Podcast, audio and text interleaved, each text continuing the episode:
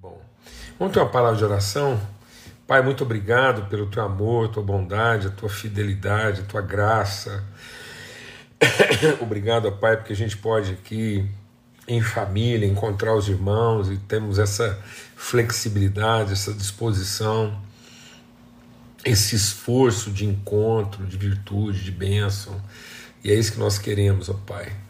E nós podemos fazer planos, mas a resposta certa sempre vem do Senhor e nós queremos estar sendo movidos pelo Senhor no tempo, na, na hora, no lugar certo, em nome de Cristo Jesus, o Senhor, pelo sangue do Cordeiro. Pai, quero clamar pela casa do Léo, da Fabiana. A gente se despede hoje do nosso irmão Gerson, uma luta, uma batalha, um enfrentamento de maneira tão digna na área da saúde, honra mesmo, testemunhar tudo aquilo que o Senhor operou na vida do irmão Gerson. E hoje ele volta para casa, que o Senhor derrame paz sobre todos, em nome de Cristo Jesus, o Senhor. Amém amém. Graças a Deus.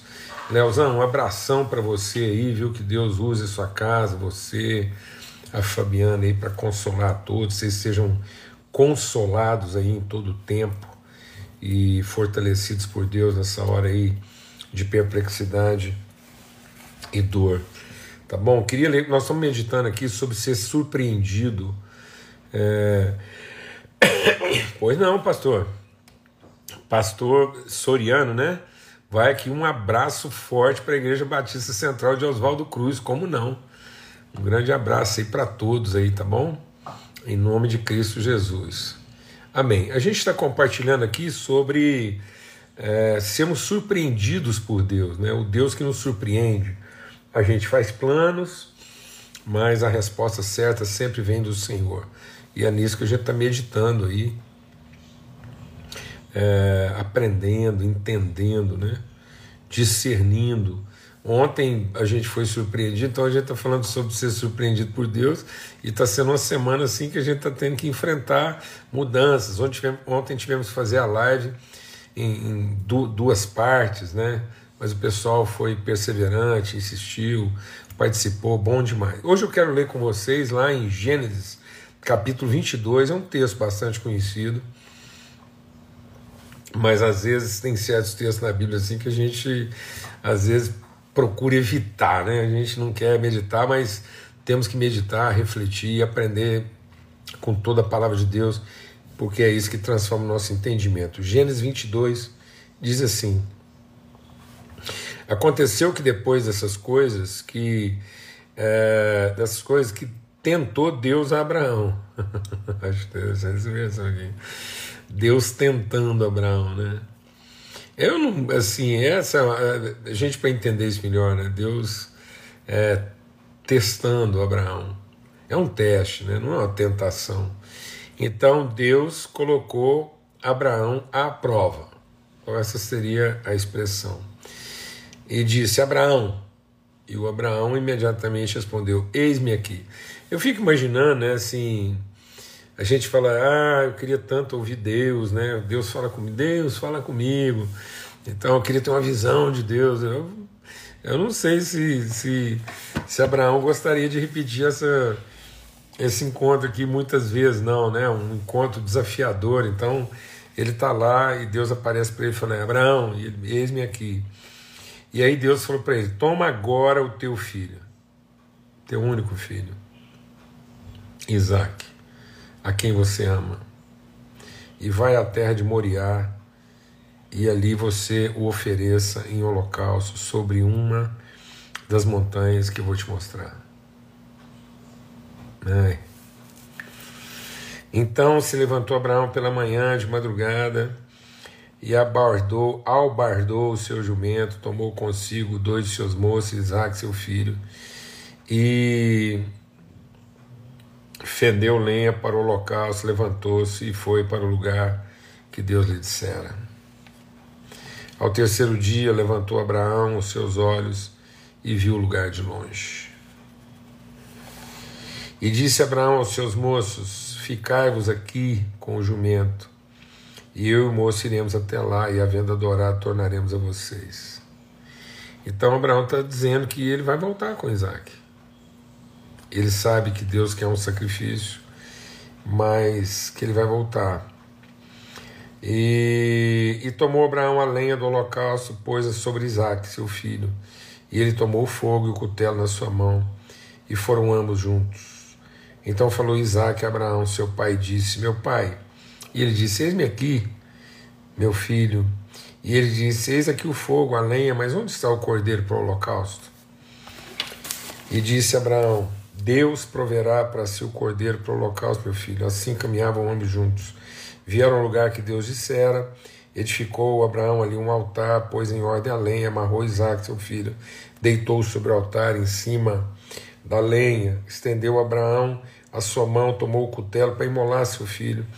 Mas o anjo do Senhor lhe bradou desde os céus e disse: Abraão, Abraão. E ele disse: Eis-me aqui. Então disse: Não estendas a tua mão sobre o moço e não lhe faças nada, porque agora sei que temes a Deus e não me negaste o teu filho, o teu único filho. Amados, a gente está falando sobre ser surpreendido por Deus, né? E Deus é o Deus que nos coloca nesse caminho de provas, né? Por isso que alguém, ao ser provado, ao passar por provações, por tribulações, entenda que todo o processo, tudo que Deus permite, é para o nosso bem. Todas as coisas cooperam para o bem daqueles que amam a Deus. Deus não permite, é promessa de Deus. Deus não permite nada além daquilo que Ele sabe que nós podemos suportar. Então, quando Deus coloca um filho dele à prova, não é para que ele saiba se nós já sabemos ou não. É para que nós saibamos é, para que haja uma evidência do que de Deus já há em nós. Então Deus não é um professor é, ignorante que, que coloca os alunos à prova para saber quem sabe e quem não sabe. Deus é um professor que conhece todos os seus alunos, e ele coloca à prova para que cada aluno saiba o quanto já sabe. Então Deus não coloca a gente à prova para ser reprovado. Deus coloca a gente à prova para que nós sejamos aprovados. Por isso que a palavra de Deus diz: bem-aventurado é o homem que não se reprova, que não naquilo que aprova. Então, bem-aventurado é o homem que anda segundo aquilo que ele sabe que sabe, que ele crê, que ele tem uma convicção. Então, nenhuma provação de Deus, nenhum desafio de Deus, Deus não te coloca à prova para você ser reprovado. Deus não vai te colocar à prova com um conteúdo superior ao que ele já te ensinou. Então, quando ele coloca a gente à prova, é para que a gente possa perceber, entender, discernir de forma clara e convicção o quanto nós já conhecemos. Por isso que a fé é a firme convicção das coisas que ainda não se veem. E às vezes a gente pensa que a fé é a firme convicção das coisas que ainda não se veem fora de nós. Não. A fé é a firme, a certeza, a firme convicção das coisas que já foram depositadas em nós e agora Deus está permitindo provas para que a gente possa colocar isso em evidência. Amém. Graças a Deus. Por isso que a, a carta aos Hebreus diz que quando Abraão foi colocado à prova para oferecer Isaac em sacrifício, ele creu e ele ofereceu sem medo, porque ele sabia que, como havia uma promessa de Deus a respeito de Isaac, ainda que ele tivesse matado Isaac, Deus era capaz de trazê-lo de volta à vida, ressuscitá-lo dos mortos. Então, esse texto ajuda a gente a entender algo muito importante da nossa vida. Mesmo, mesmo que eu esteja tratando de alguma coisa que foi Deus que deu, que é a promessa de Deus para minha vida. Há um momento em que Deus vai colocar minha vida à prova para que eu possa oferecer minha própria vida, oferecer tudo aquilo que Deus colocou na minha mão em sacrifício vivo, santo e agradável, em oferta espontânea, para que eu seja transformado no meu entendimento. É disso que Paulo está falando. Paulo escrevendo aos Romanos, no capítulo 12, diz: Olha, tudo que Deus coloca à prova, essa essa surpresa, né? Deus nos surpreender, Deus chegar para nós assim de maneira inadvertida, inesperada, de maneira imprevisível. Você está ali tranquilo, achando que agora tudo vai rodar, porque Deus te deu um filho, cumpriu a promessa dele na sua vida, e de repente Deus aparece e fala assim: Bom, agora, e aí? Tá pronto aí? Você diz: Pronto, pode falar. Ele fala: Então pega aí aquilo que eu te dei, aquilo que eu prometi, aquilo que você mais ama e sacrifica. É um capricho de Deus? Não, mas é uma libertação. Quando Deus nos desafia a fazer esse sacrifício, é para que a gente seja liberto. Seja liberto do direito e do controle. Então, mesmo, deixa Deus ministrar o nosso coração, mesmo em relação às promessas de Deus na nossa vida, mesmo em relação àquilo que Deus me prometeu, Deus me prometeu família, Deus me prometeu filhos, Deus me prometeu ministério, mas tudo todas as promessas de Deus, todas, todas, todas, todas as promessas de Deus na minha vida, eu tive que sacrificar aquilo que Deus tinha me dado, oferecer. Eu tive que me despedir espiritualmente de mim, é, da minha esposa, dos meus filhos, do meu ministério, das minhas garantias, dos meus direitos e do meu controle. Se nós não tivermos essa disposição, esse compromisso de sacrificar, de oferecer, de colocar em sacrifício vivo diante de Deus, porque às vezes as pessoas pensam que Deus vai exigir de nós sacrifício de coisas que que não, não tem lugar na nossa vida. Não. Ele vai pedir, ele vai chamar o sacrifício das coisas que a gente mais ama e daquilo que ele, ele que deu, ele que deu Isaac, ele que prometeu, ele deu. O Isaac é dádiva de Deus, é promessa de Deus, é, é, é, é, é bênção de Deus na vida de Abraão. E agora que conversa é essa? Deus me dá uma coisa e agora vem pedir que eu sacrifique, por quê? Porque Deus quer que eu caminhe do nível do direito. Então eu tenho que passar, eu tenho que sacrificar o direito, depois sacrificar o controle, para que eu possa entrar na dimensão da responsabilidade. Eu não tenho o direito da bênção, eu não tenho o controle da bênção, eu tenho a responsabilidade da bênção.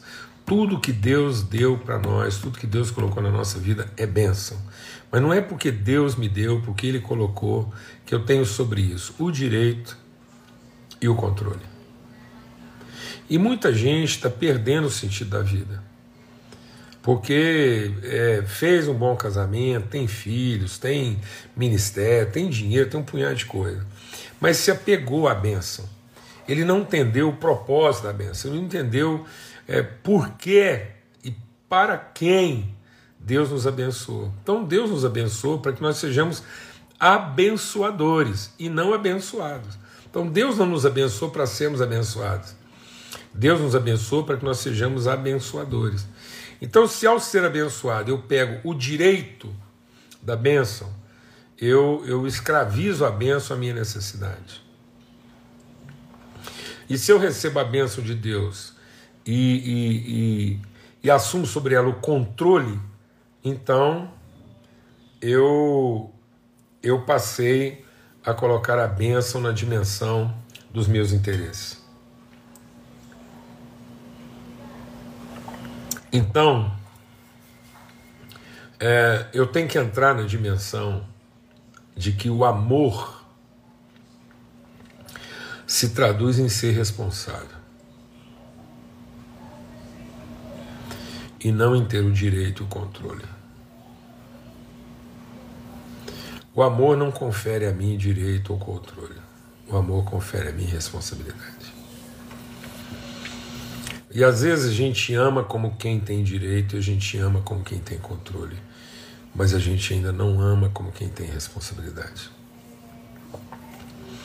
E às vezes a gente quer ter direito a um casamento feliz, quer ter direito a filhos abençoados, quer ter direito a uma empresa bem-sucedida. Então a gente acha que por ser cristão, por ser temente a Deus, e já que Deus prometeu, Deus prometeu para mim que tudo quanto eu fizer eu prosperaria. Se eu meditasse na palavra de Deus, eu prosperaria em todas as coisas. Então Deus prometeu para mim prosperidade. Deus me prometeu ser um homem bem-aventurado, bem-sucedido em tudo que eu fizesse: casamento, ministério, família, empresa, tudo. Só que não é porque Deus prometeu isso para mim que eu vou agora me apropriar disso por direito. Porque senão eu vou gerar com a bênção que Deus me deu uma relação de necessidade que vai corromper o propósito dessa bênção. Então tem muita gente que corrompeu, ele, tá, ele é um usurpador. Ele usurpou as bênçãos de Deus na sua vida porque ele assumiu sobre as bênçãos o direito delas. Amém? Então, ou às vezes eu não sou um usurpador, eu sou um corruptor. Então tem gente que, além de usurpar a bênção, porque assumiu sobre ela um direito, ele, ele corrompeu, ele, ele perverteu a bênção porque assumiu sobre ela o controle. Então não é porque Deus me abençoou, não é porque Deus me deu que eu eu, eu vou usar o direito como quem usurpa e também não vou assumir o controle como quem perverte, como quem corrompe, como quem desvia. Eu vou assumir diante de Deus a responsabilidade. E a responsabilidade de quê? De preservar a bênção, de controlar a bênção, de proteger a bênção, de guardar a bênção. Não. Eu vou assumir a responsabilidade de fazer com que a bênção cumpra o seu propósito. E para ela cumprir o seu propósito, toda a sorte de bênção que Deus colocou na minha vida, ela não pode ficar aprisionada ao meu controle e ela não pode ser ao meu, meu direito. Então a bênção não pode estar aprisionada ao meu direito e nem pervertida pelo meu controle. Então quando eu assumo o controle da bênção, eu a corrompi no seu, no, no seu caminho, eu perverti a, a, a, natureza da bênção, ou se eu é, assumi o direito, eu usurpei, eu me apropriei, é uma apropriação indébita, indevida. E aí, quando eu uso a bênção para mim, para minha satisfação, quando eu uso a bênção para satisfazer minhas necessidades ou contemplar meus interesses, eu estou me rebelando contra o propósito de Deus. É nisso, portanto, que Jesus foi tentado. Quando Jesus foi levado ao deserto, ele foi tentado em usar aquilo que Deus, a, a, a autoridade com a qual Deus abençoou, então ele foi tentado a usar isso no exercício do direito. E qual era o direito? Ele transformar a pedra em pão. E aí ele não aceitou isso. Então o diabo ofereceu para ele o que? O controle. Não, então você não vai transformar a pedra em pão para usar o seu poder, então eu te dou o controle das coisas. Tudo que você está vendo aí que você me pedir, eu te entrego e você vai ter o controle de todas essas coisas.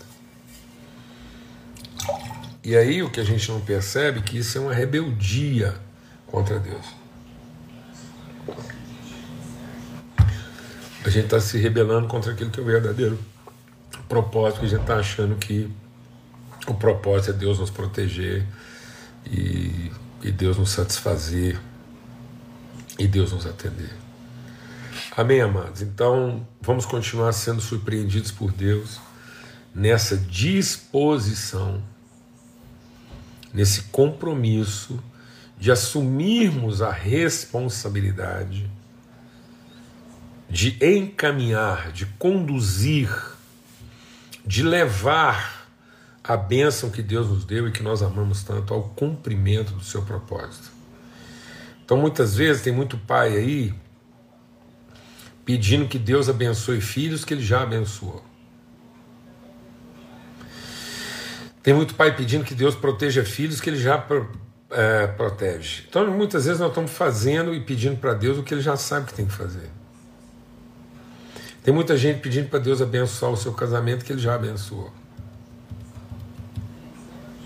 Então, se Deus ainda não abençoou seu casamento, nem casado você devia estar. Então, Deus já nos abençoou. Com toda sorte de bênção nos lugares celestiais. Então, agora o nosso papel é sermos orientados por Deus, dirigidos por Deus, para assumir a responsabilidade do casamento, da família, dos filhos, do ministério, da empresa, para garantir, para cumprir a nossa parte no acordo com Deus, em fazer com que isso cumpra o seu propósito, não que isso satisfaça, que atenda ao nosso controle ou o nosso direito.